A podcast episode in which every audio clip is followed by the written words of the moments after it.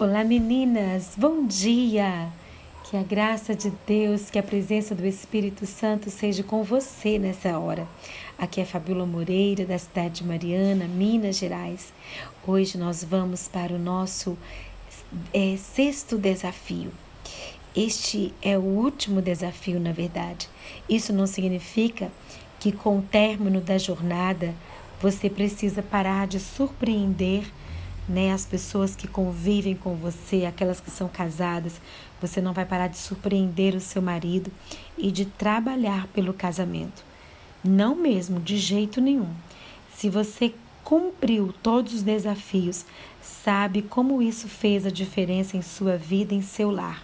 Então, por que parar, não é mesmo?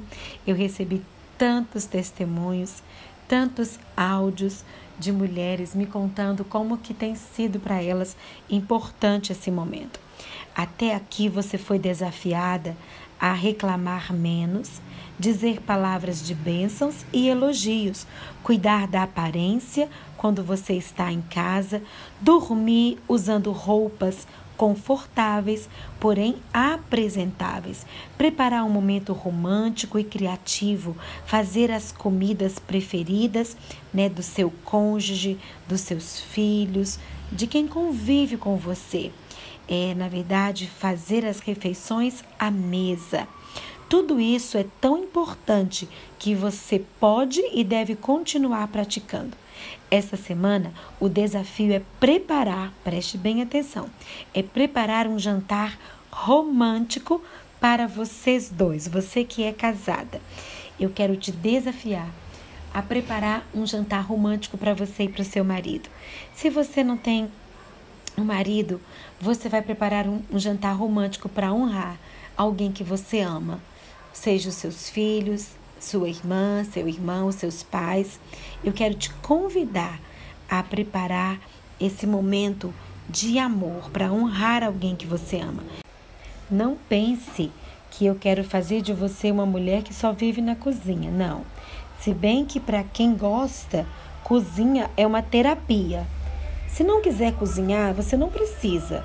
Caso você tenha condições, você pode é, é, você que é casado, você pode levar o seu esposo para jantar fora, é, você pode é, é, encomendar com alguém, né? Então, assim, se não puder e o dinheiro também não der, você pode cozinhar ou fazer uma salada simples, comprar um salgado na padaria ou o que você quiser.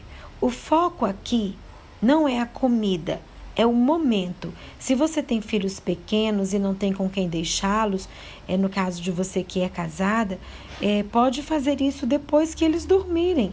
É, vamos lá, isso é uma coisa que que não se faz todos os dias. Procure se animar para este momento. Ah, é tão bom, eu sempre faço isso com o meu marido. É aquele momento só para nós dois. Esses dias eu, eu eu reservei um lugar para nós dois e fomos para lá e foi tão bom. E nós mulheres precisamos ser criativas. Muitas das vezes nós esperamos que o esposo faça isso. Ah, mas ele não faz. Faça você, né? Se você tem condições de fazer, ou então faça na sua casa, se você tem a família, peça que alguém fique com as crianças. Gente, nós precisamos criar momentos de amor. É, que você possa arrumar a mesa com o seu melhor, com a sua melhor louça, né? Colocar ali um sonzinho ambiente.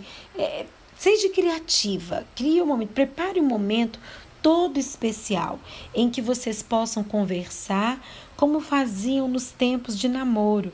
Eu estou falando especificamente para as casadas aqui. Claro que no jantar, mulher, você não vai começar a discutir a relação ou falar de assuntos desagradáveis. Por favor, esse não é o momento. Deixe essas coisas para o momento oportuno. Né? Já viu que, que que não há desculpas, não é? Você consegue fazer isso.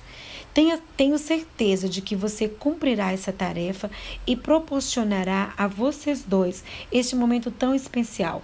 Lembre-se de que não há um dia específico para o cumprimento do desafio. Então escolha qual o melhor dia para você, planeje com carinho e mãos à obra. Olha, se mora só você e os seus filhos, faça isso para honrar os seus filhos. Escreva uma mensagem especial para cada um deles. Eu também amo fazer isso. né, elogiando, destacando aquilo que eles têm de melhor, é, de cada um deles, e peça para ler. Né? Se você mora com seus pais, faça algo especial para os seus pais, honre-os. Né? Prepare a mesa, eles olha, preparei isso hoje para vocês, para honrar e demonstrar o meu amor. Nós precisamos, mulheres, aprender a fazer isso, demonstrar o nosso amor. Então, eu desejo que Deus te abençoe e que você possa demonstrar o amor às pessoas que estão perto com você, que são pequenos gestos, pequenas atitudes que fazem toda a diferença na nossa vida. Que Deus te abençoe e mãos à obra.